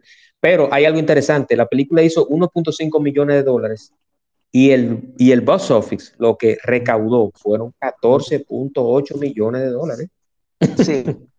Y por eso lo que, lo que decíamos, que, que es un género que, que no se necesita tanto dinero para hacerlo, o sea, pero, pero que también cuando es exitoso recauda enormemente, porque llama mucho a eso que decíamos del instinto de supervivencia y la cuestión esta de la adrenalina. Y correcto, correcto. Por eso, ahí, ahí precisamente quería, ahí precisamente antes de terminar, quería enganchar contigo en esa parte. O sea, ¿por qué la película de horror, de terror, siempre lleva esa adrenalina? Siempre hay, por ejemplo, todavía en la actualidad, yo veo personas que en, algunas publicaciones de, por ejemplo, de cine, valga la cuña, del Palacio del Cine, de, los, demás cines que están en Santo Domingo, eh, veo personas jóvenes, personas bien jóvenes escribiendo, óyeme, esa hay que verla, cuando por ejemplo está Smile, que, es de la, de la de horror y suspenso nueva, o sea, que todavía sigue captando atención en los jóvenes la película de horror y horror. ¿Por qué? O sea, explícame la parte técnica y la parte también psicológica de eso. No, es que, es que ya, lo hemos dicho, es que, es que conecta mucho con lo que es mucha adrenalina. Ver una película de terror, el que le gusta el género, evidentemente, es algo que te da, que te fascina y que te, y que te, te excita, diría yo la palabra, ¿no? la palabra en español tiene un significado. que te entusiasma, ¿verdad? Que te mueve, que te conmueve, que te gusta el género. Eh, es como una... Eh, es parecido al... Si uno va, imagínate que uno fue y que uno fuera a un parque de diversiones y que el parque de, diversiones tenga una casa del terror, tenga una estrella, ¿cómo se llama? La estrella que sube y baja, eh, roller coaster, que se llaman en, llaman en inglés. Estrella, ¿verdad? Es una estrella. Sí, sí. La estrella que sube y baja. Entonces, una película de terror viene como esa estrella que sube y se sube y te baja y te, te entusiasma. Entonces, la parte que eso tiene que ver, que provoca adrenalina, y sabes que la adrenalina te da esa sensación de euforia, de exaltación, y también hay otro elemento, que es el elemento del morbo y de lo desconocido, y de poder ver cosas que tú no ves en la vida normal, del día a día. Por ejemplo, en, una película de terror tú puedes ver monstruos, cosas más allá, eh, involucrarte en un mundo de fantasía también, que no es el mundo que tú ves en la realidad concreta. Ya, eso también el horror en, cierta manera es un escapismo y también hay muchas cosas que eso, se me olvidó mencionarlo cuando estábamos hablando de eso, que así como la ciencia ficción, así como la ciencia ficción, en el género del terror, hay muchos discursos que se dicen que no se podrían decir de manera eh, lineal, sino que se hace de una forma inferida. O sea, en el terror a veces se hacen discursos políticos, sociológicos, temas tabúes o psicológicos de una manera figurada dentro de una historia. Yo te contaba de, Jason, por ejemplo, que, que, de Viernes 13, que hablaba mucho de la, de la sociedad puritana, de la corrección y al mismo tiempo usando también eh, como ejemplo el que se salía de esa corrección, lo que le pasaba, quién ganaba en esa historia. Eso es un discurso en cierta manera puritano, aunque irónicamente ellos explotaban eso a un público eh, adolescente. Pero así como en la ciencia ficción, en el terror también existe eso, que se dicen muchas cosas que no se pueden decir en, la realidad. Alan Poe, Edgar Allan Poe tenía muchos temas en sus, en sus cuentos, sus relatos de terror gótico, que si lo decía en una, de una manera periodística o de una manera lineal, eh, eh, se, se, podía ver muy incorrecto, hasta muy raro, muy extraño, y no, y no le compran la historia o no le compran el material. Y no, y, por ser de una época, y por ser de una época restrictiva, quizás censurable Claro, incluso el ejemplo de una gran novela como Drácula de Bram Stoker, eh, ahí se habla incluso del miedo a la, a la inmigración. Eh, de hecho, Drácula emigra desde, desde, Rumanía a Inglaterra. Sí, entonces eh, ahí se queda inferido de una forma, porque de la época victoriana, inglesa victoriana, que era la época más puritana en ese sentido, más moralista, digamos. Y ahí se habla incluso de la virginidad y del galanteo y del extranjero y del negocio internacional y de... O sea, hay, uno, hay una hasta el tráfico, hasta el tráfico de, de, ilegales o de Correcto, correcto. Entonces, eh, se, eh, de forma inferida, el, horror habla de muchas cosas. Las películas de John Carpenter, por ejemplo, están llenas de esos simbolismos. Las películas de John Carpenter. De, La Cosa, por ejemplo, en The Thing, La Cosa de ahí hay un tema que tiene que ver incluso hasta con lo que hace el Estado con ciertos experimentos de cierta manera, de cómo se usa, se usa incluso a los soldados como carne de perro para se coman uno con otro. Eh, o sea, hay una cantidad de temas y decir, cuando uno se entra por ejemplo, de los muertos vivientes, las metáforas que tiene, sobre todo Dawn of the Dead, que he dicho que me gustó más, la segunda, que es el amanecer de los muertos, que ahí la metáfora se entiende más. La metáfora del, canibalismo como de una forma de comernos uno con otro por una cuestión económica, eh, inundados uno con el otro, etc. no, y, la, y, la, mezcla de razas, de, que pongan, tú, tengas un negro, un negro, un latino y un asiático y, o un, o un, un, red, un redhead, un red skin, un, sí, o sea, eh, hay, toda una, sí, hay toda una, eh, unos códigos ahí, eh, así también como ocurría con la fantasía, con algunas cosas de fantasía. Por ejemplo, había muchos escritores que escribían fantasía, por ejemplo, Tolkien, que hacían todos esos mundos ficticios de imaginación para poder decir cosas que no se podían decir. O sea que también incluyo la fantasía, pero sé que en ciencia ficción, en el terror y en la fantasía se usa eso. Entonces, en fin, hay personas que también van a ver películas de terror de una manera eh, intuitiva para captar cosas que no pueden captar en la realidad cotidiana de una forma directa. En la realidad cotidiana. Lo hacen de una manera inferida y con, con más adrenalina y con fascinación y también con imaginación en ese caso.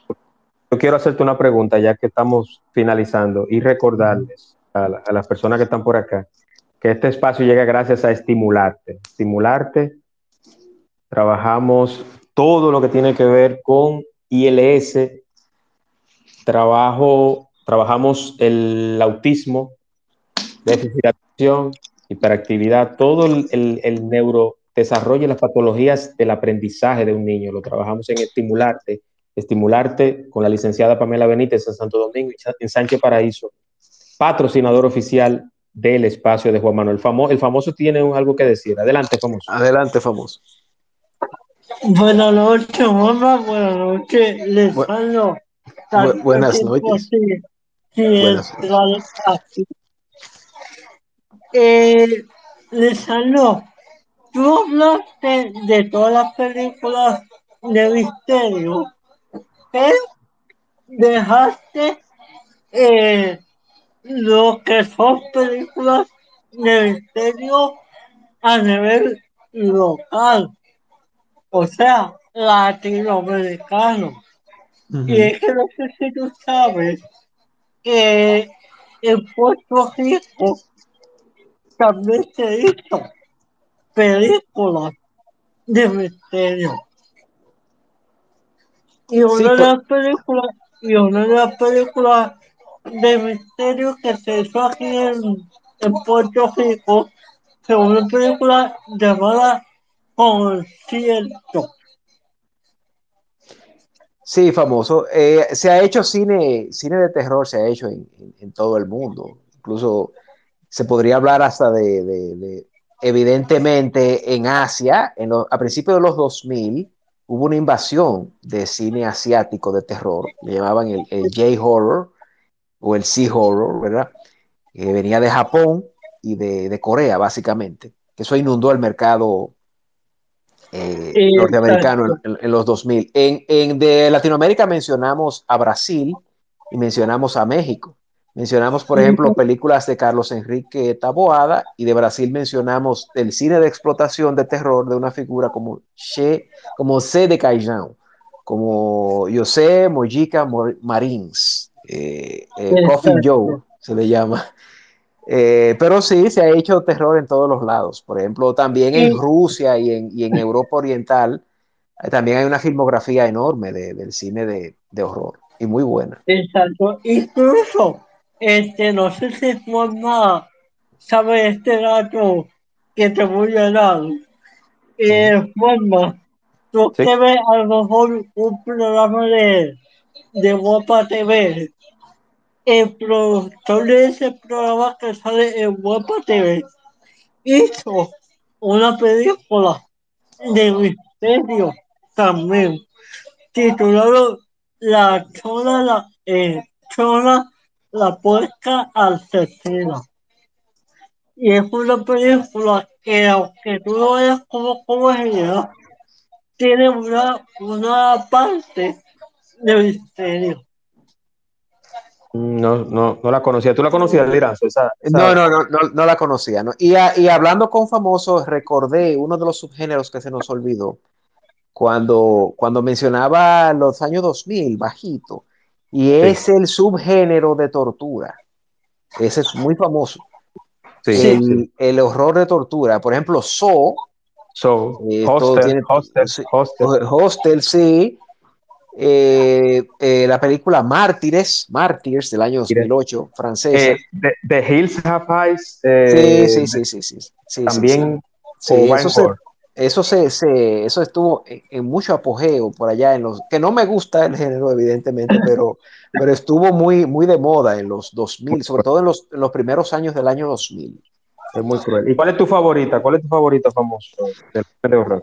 Bueno, como tú sabes que yo soy peliculero, soy más novelero que peliculero. Pero si yo, si yo fuera fiel peliculero, yo me iría con, con la película eh, E.T que era el payaso. Ah, X, X. Y, o sea, este. ¿Cuál película? ¿Cómo es? Vamos. Este.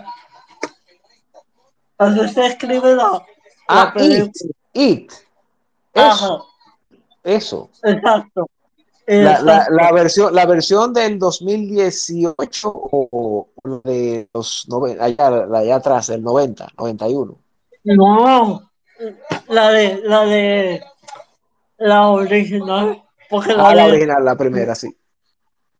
Porque eh, la que tú me dijiste ahora no la he visto.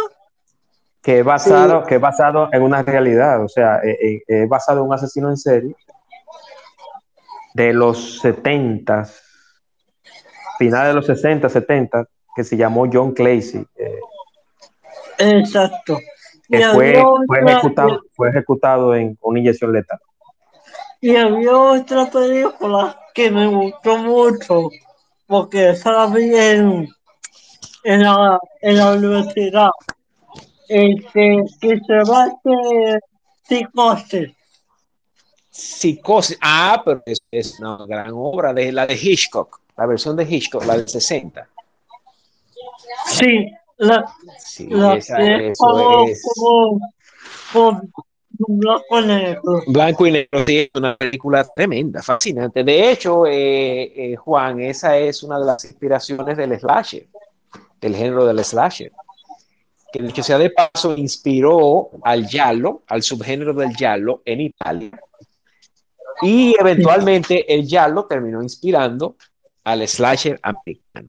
Pero esa película de Hitchcock, la de la psicosis, la de 60, es prácticamente una película seminal dentro de varios géneros, incluyendo inclusive, inclusive eh, que eso lo hablamos anteriormente, Miranzo, pero la escena de cuando están asesinando, cuando Norman Bates está asesinando a la chica, ese grito y el cuchillo y, la, y esa musiquita ahí es precisamente la musicalización de Viernes 13. Sí, sí. Henry Manfredini solamente le hizo un rejuego. El, que hizo la música, Henry Manfredini, simplemente eh, eh, hizo una, un, ¿cómo se llama esto? Eh, un twist, como una, un desdoblamiento, un rejuego hizo en buen español, un rejuego hizo con, el sonido y le agregó otros elementos, le agregó los susurros.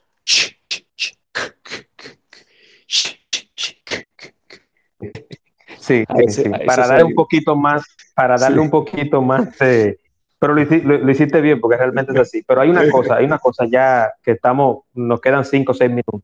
Sí. Ya para cerrar, el Iranzo, yo quiero hacerte una pregunta y que, y que te explayes ahí en estos últimos cinco o seis minutos. ¿Está en crisis el cine del horror? Todo el cine está en crisis ahora mismo, porque la cultura está en crisis. Eh, esa es la, realidad, esa es mi opinión. Ahora mismo eh, eh, está demasiado, ¿cuál sería la palabra? inclusivo. incluso la, muy, muy inclusivo muy inclusivo. no, porque, no, porque hay, hay, una, hay una cultura que está muerta en, muchos sentidos, porque la generación que está haciendo ahora cine, por ejemplo, la generación joven, o que está consumiendo cine, tanto la que están haciendo como el que está consumiendo, más el que está consumiendo, porque los que hacen se ajustan a lo que están consumiendo. No solamente hay un contenido eh, ideológico artificial muy fuerte, que es artificial, porque eso no, no, es, no es algo orgánico, es artificial totalmente, es mediático. Ah, mira, mira, el eh, Liranzo, me dicen aquí, me dice mi hermano, me dice mi hermano que ese sonido de Jason de Viernes 13 es kill, kill, kill, más, más, sí, más, sí, kill, kill, kill, sí, ese, ese. Es, eso, asesina, asesina, mamá, mamá, o sea, el niño diciendo. Porque recuerden, sí, el niño, porque recuerden que Viernes 13 es porque en la primera de Viernes 13 del 1980 no es Jason, es su madre, la señora Borges. Entonces, luego en la segunda, que él utiliza, en la segunda utiliza una funda de almohada y ahí entonces empiezan los asesinatos con Jason, el hijo de la señora en venganza porque asesinaron a su madre. Sí, sí, es correcto. Tu hermano vio el documental que se llama Crystal Lake Memories. Ese es otro. Sí, me parece que sí. porque ahí aparece ese dato. Ese dato aparece ahí. Sí, inclusive a los que no lo han visto, véanlo, porque ahí explican muchos datos interesantes, inclusive explican también. Sí, que le, cortaron la cabeza a la señora Borges. Así fue que la madre. Entonces, hay algo interesante y es que en ese documental te explican cómo hicieron el efecto cuando a Kevin Bacon lo asesinan en una escena, que mucha gente no sabe que Kevin Bacon hizo sus pininos en una. Que me parece que fue la primera. La, primera, sí, la primera. Kevin Bacon. Y ese efecto con la sangre, tuvieron que utilizar una persona debajo de la cama con una manguera colocada en el muñeco y tuvieron que impulsarla con soda con soda, con Coca-Cola, mezclada con el líquido que parecía sangre. Sí, e, ese, ese documental a los, a los interesados en esa saga, los de esa saga o que quieren verlo como memorabilia, lo que sea, ese documental tiene dos partes. Eh, ya sabes, se toman su tiempo y van película por película hablando de todas las minuciosidades de cómo cómo se preprodujo, después la producción, y cómo se hizo, la escena, la postproducción, la recepción del público, de la crítica, luego el aftermath, o sea, después de eso, ¿qué? Y así, película por película, se llama Crystal Lake Memories y es un documental basado en un libro también, porque el, documental está basado en el libro. Eh, sí, eh, me, dice, me dice mi hermano que el el documental es de, dos horas, dos partes. Sí, de dos partes, dos horas, sí. sí. Yo, yo lo vi hace, hace unos meses. Eh, sí, creo que yo lo compartí cuando tenía el otro, el otro perfil. Sí, pero que ese, ese, es otro, ese es otro que yo quisiera. Vamos a hablar con él porque yo no lo he visto completo. Yo creo que vi inclusive la primera parte de ese documental. Me gustaría verlo completo. Ellos se van películas por película, o sea, una por una de la, de la saga entera, completa, todo. Llega hasta hasta 2000, cuando se hizo la otra, la del 9, sí, hasta el 2009 llega ahí, porque el documental es de 2013, en que fue la de Viernes 13, esa, la de Michael Bay, la del 2009, que produjo Michael, Mira, la famoso, sí. famoso me va a mandar el video de, de Chona, la puerca asesina, que es una película de producción boricua, de horror. Yo te la voy a enviar. es gracioso, pero Ah, mira, y quiero también mencionar que hay una película que está en la plataforma, a Eddie que está aquí, que siempre a veces nos recomendamos por el TL películas y series. Eddie, si me estás escuchando, te recomiendo, y al Iranzo también. Hay una película española que se llama Cerdita. Cerdita. Esa película trata sobre una joven con sobrepeso o size plus, que fue siempre, ah, siempre fue motivo de burla, motivo de burla. Y ella, en unas vacaciones, un viaje, eh, ocurre algo. Entonces, ella tiene, tiene que defenderse, hay asesinatos, eh, hay slashers, hay gore, hay momentos de, mucha violencia y mucho... Entonces, es, es muy interesante. Yo la estuve viendo y, es muy buena. Inclusive la directora es una mujer y lo, hace un, un, retrato de... ahora, de, cómo está la juventud, cómo están los adolescentes con el tema de la burla, con el sobrepeso, con si tú eres bonito, eres feo muy interesante, Cerdita, producción española y dirigida por, déjame ver, le digo enseguida, está en toda la plataforma, pero le voy a decir ahora que esa es la recomendación que le quiero hacer reciente, y que también está en la plataforma, es un remake, El Racer, no sé si la viste, Liranzo, ya. ¿Cómo se llama? Hellraiser, la, la versión, la nueva versión de Hellraiser. Ah, Hellraiser, No, no la he visto. Vi la, vi la original. No, no me gustó mucho la original. Comienza bien y después eh, se comienza como un buen psicodrama, bien primero, con parte psicológica en la dinámica que hay entre el, el, el, esposo y la esposa. Y, y, me gusta la actriz, o sea, la, la, la, el toque que le da esa actriz como cínico a, a la obra pero no me gustó. te, la, recomiendo, te la recomiendo. Cerdita se llama Piggy, Piggy. En Estados Unidos le pusieron Piggy, pero en España y en esta parte acá le pusieron Cerdita, del 2022, nueva. Es con una actriz muy prometedora del cine español, que se llama Laura Galán, que hace el papel de Sara, que es la chica. Y, es, tiene una hora 30 minutos, es de horror, le dan en un 6, un 6 de 10, en la vanguardia le dan un 7 de 10 y MDB le da un 6.3 de 10, o sea que no, no es mala, es buena, para mí es buena. La directora es Carlota Martínez Pereira, Pereira, Carlota Martínez Pereira, que ha hecho muy buena producción, la pueden buscar. Eh, esa es la recomendación que yo le hago de horror ahora en el 2022. sí. Eh, Mi recomendación eh, sería en ese caso que vean La Bruja del 2015. La Bruja. Actual, actual. Eh, háblame brevemente, háblame brevemente de, de Hannibal. ¿Tú la considerarías suspenso o horror? Eh, ahí entramos, eso es thriller psicológico, thriller psicológico, con elementos de suspenso y, algo de horror. Sí, el thriller psicológico. Y, el, thriller, psicológico que ya es uno de esos géneros tangentes, o sea que, que transversales que, que, se tocan con el horror de vez en cuando, pero no es exactamente horror. Dime. No, que te decía que eh, Manhunter del 86. Eh, Excelente película. Sí, es, es, es legalmente la, sí, la primera película de la saga de Hannibal. O sea, es, realmente. Sí. sí. sí, realizada por Michael Mann, con un gran estilo, un tremendo estilo. Eh, Michael Mann, un director, ¿verdad? con una filosofía urbana. Y eso no es reggaetón, estamos hablando de otra cosa, una filosofía urbana. no, no, eh, eh, es, otro tipo de filosofía. Sí, es una Mira, recuerden la película Colateral, hablando de Michael Mann. La conversación que tiene Tom Cruise con Michael, con Fox, con Jamie, ¿cómo, se llama? Fox, eh, Jamie Fox. Jamie, Fox, Jamie Fox. donde están en el, en el auto que están hablando sobre el sentido de la vida, el trabajo, eh, una cosa muy filosófica y que de repente aparece un lobo, un coyote, que aparece un coyote en medio de la, ciudad de noche, eh, con una, una, forma como tan simbólica de...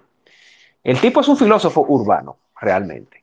Sí, y, fíjate que mucha gente no lo interpretó así, pero el lobo o el coyote, Era un lobo, yo lo interpreté así, pero la, pero la, pero la, la metáfora es que ese lobo era la representación del mal. Sí, eh, eh, eh, la verdad es que, están teniendo un tema muy filosófico, porque de nuevo, en esa película, incluso en Mindhunter y en Hit, de él mismo también, del mismo director de Michael Mann, siempre hay unas escenas y siempre hay unos diálogos que son muy filosóficos. Mira, hay, una parte, ya no estamos saliendo del tema, pero bien, en Hit hay una conversación del sentido de la vida y de la tarea que tienen en la vida el sentido que tiene cada cual entre Al Pacino y el personaje de Robert De Niro. Cuando Robert De Niro es un atracador y Al Pacino es un, policía, ¿verdad? Que lo está persiguiendo los dos. Y ellos tienen una conversación los dos sobre cuál es el sentido de la vida. El, el, policía ha tenido, creo que son dos matrimonios, tres matrimonios fallidos, o va para el tercero que va a fallar, y el ladrón quiere tener como su último gran golpe. Entonces, como que cada uno tiene su objetivo en la vida y que tiene que cargar con, con, con, las consecuencias paradójicamente, Sí.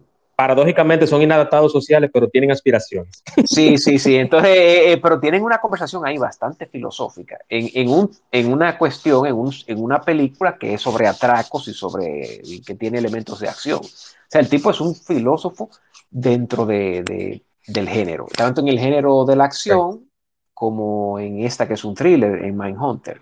Y tiene me dan, aquí, Sí, me dan aquí en los apuntes una película, me dicen aquí el calificativo, el concepto, miedosa y terrorífica.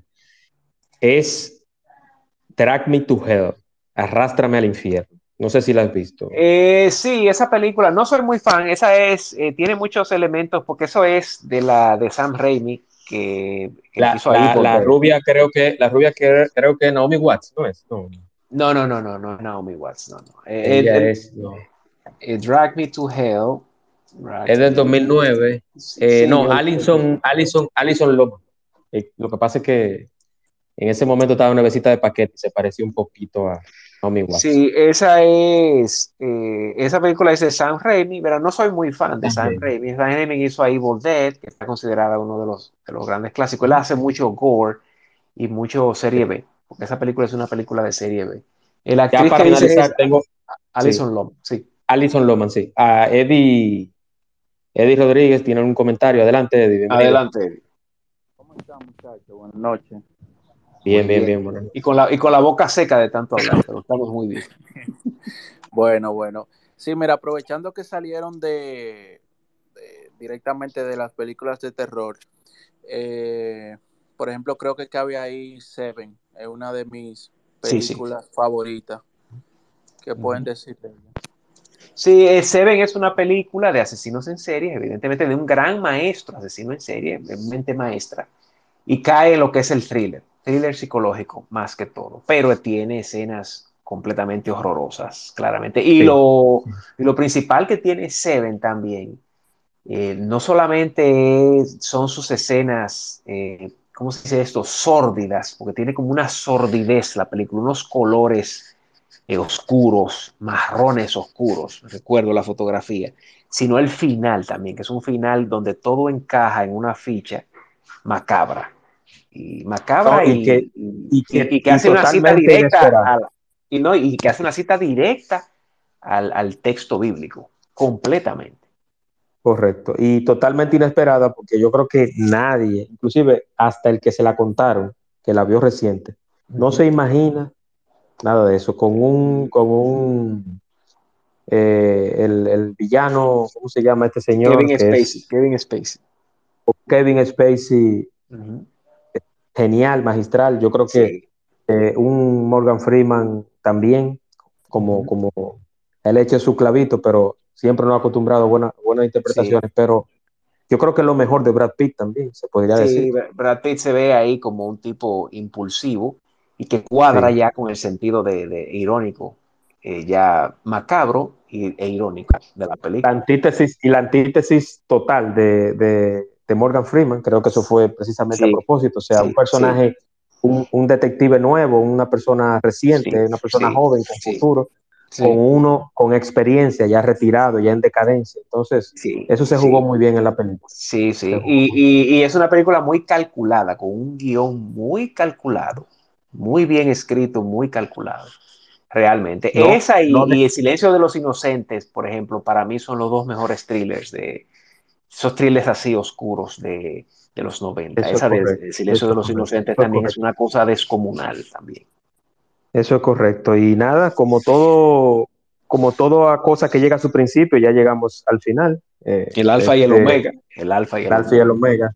Sí, eh, agradecerte, Liranzo, nuevamente por, por este espacio. Vendrán más, mucho más, Dios mediante. Sí, sí. Haremos uno de eh, Navidad, ¿verdad? Uno de Navidad. Sí. Sí, el próximo, el próximo sería exactamente cine, cine navideño, cine de Navidad, que ahí van a tener la oportunidad. Yo espero que, haya más participación porque están muy tímidos hoy, a excepción de, Eddie, que se ganó un premio. Eddie se ganó. Eddie, Eddie, te voy a, recomendar que pases por donde Cachi Torres a buscar tu premio. Eh, una chocorrica y, y un jarabe fortimal te espera por ahí por donde Cachi Torres. Sí, y otra, otra cosa también que, que, puede, que pueden hacer también lo que los pocos que vienen, esa gran fanaticada que vino, ¿verdad? Gran fanaticada, sí, sí, ¿verdad? Esa, eh, esa, inmensa, inmensa eh, eh, pocos, pero valiosos, ¿verdad? Muy valiosos. lo que pueden hacer también es compartir cuando tú subas el, el, audio, ya. Cuando lo subas el audio, lo, lo pueden compartir. ¿verdad? Eso es correcto, correcto, eso es correcto. Yo lo, se lo sugiero, está grabado, pueden escucharlo cuantas veces quieran. Eddie, que por lo menos entró ya bien avanzada la conversación, Rodney también y los demás eh, pueden escucharlo nuevamente, así como los demás espacios me escriben a mí. y lo hacemos. Eh, Liranzo y yo, como les dije, tendremos en diciembre otro episodio de Ondas de Cine en el espacio de Juan Manuel sobre cine navideño o cine de Navidad, que ya lo hemos hecho, lo hicimos para el canal de YouTube de, sí. Liranzo. Sí, el año pasado, que lo, tengo suspendido, o sea, no suspendido, no me han suspendido, sino que no he vuelto a subir videos porque he estado haciendo en otras cosas, he estado más en la escritura, realmente. Correcto, y ahora con los audios. Correcto, entonces nada, Liranzo, agradecerte y gracias por este momentito. Eh, a los demás también que están por acá, eh, muy agradecidos. Seguiremos por acá compartiendo más conocimiento sobre el espacio de Juan Manuel. El próximo lunes, un espacio interesante, antes de que se me olvide, Liranzo, que te invito a ti también. Sí. Voy a estar aquí con el diputado de la circunscripción 1, Orlando Salvador Jorge Villegas. Vamos a hablar sobre la, el proyecto de ley de la alerta AMBER. Alerta AMBER, alerta AMBER, perdón. El proyecto de ley que tiene el diputado Jorge Villegas, alerta AMBER, el próximo lunes, 8 de la noche, en el espacio de Juan Nada, Liranzo, muy agradecido. Muchas gracias a todos y gracias a ti. Un abrazo, cuídense mucho. Hasta luego. Chao.